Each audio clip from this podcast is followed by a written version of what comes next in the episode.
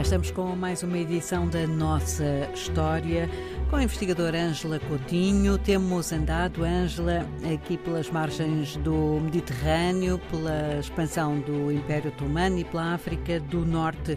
É por onde continuamos a aventurar-nos hoje. Olá, Ana Paula, é verdade.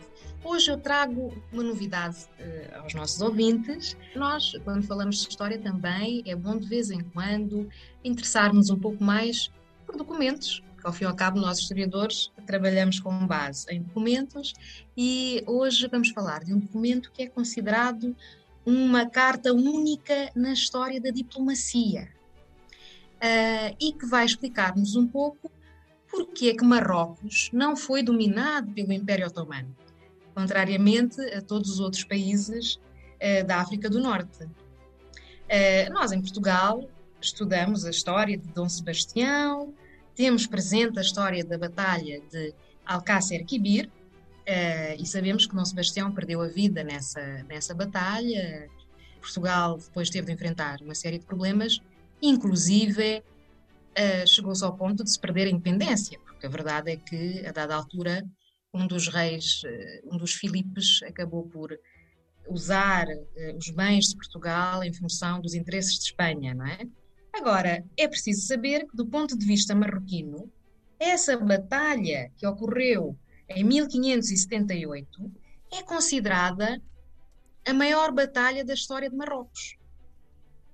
Marcou, digamos assim, um, um, reafirmar da independência de Marrocos, na medida em que, durante estes séculos, em que de facto os turcos ocuparam o norte da África, os marroquinos conseguiram não só resistir à ocupação turca, como também uh, lidar com, digamos, a presença portuguesa e espanhola. E eu vou então ler, vou ler, Ana Paula vai ouvir, okay. este certo uh, da carta do sultão Abd al-Malik, sultão é o rei é, de Marrocos, dirigida ao rei Dom Sebastião I de Portugal, quando soube que ele estava a preparar uma cruzada e o rei Dom Sebastião queria apoiar o sobrinho de Abd al-Malik, que queria subir ao trono. Abd al-Malik, por sua vez, era apoiado pelos turcos uh, e acabou por vencer, o seu exército venceu a batalha e todos os três morreram nessa trágica batalha. E diz, diz ele então o seguinte: O que vós vos aprontais a fazer, ou seja, a vir-me fazer a guerra em meu país, é uma injustiça e uma agressão sem razão porque eu não vos quero mal algum, nem o penso de vós, e não empreendi contra vós nenhuma má ação. Então, como vós vos permitis de me privar do meu direito e de o dar a um ou outro em troca de promessas ilusórias que ele é incapaz de cumprir enquanto eu estiver vivo? Vós vindes para me expulsar do meu reino, ainda que vós não podeis, com todo o que possuís e que se encontra em vossos estados, realizar esse desejo. E não credes que é covardia a meditar essas palavras. Sabei que, ao contrário, se vós passais além dessas recomendações, vós vos exporeis a uma destruição inequívoca. Estou, outro sim, disposto a me entender convosco, face a face, no lugar que designareis. Faço tudo isso no desejo de vos preservar dessa destruição.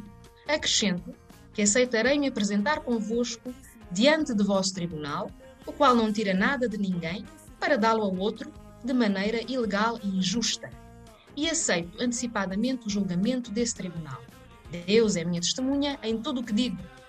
E sabei que estou informado que entre seus convivas há nobre que vos dão conselhos que vos levarão à derrota.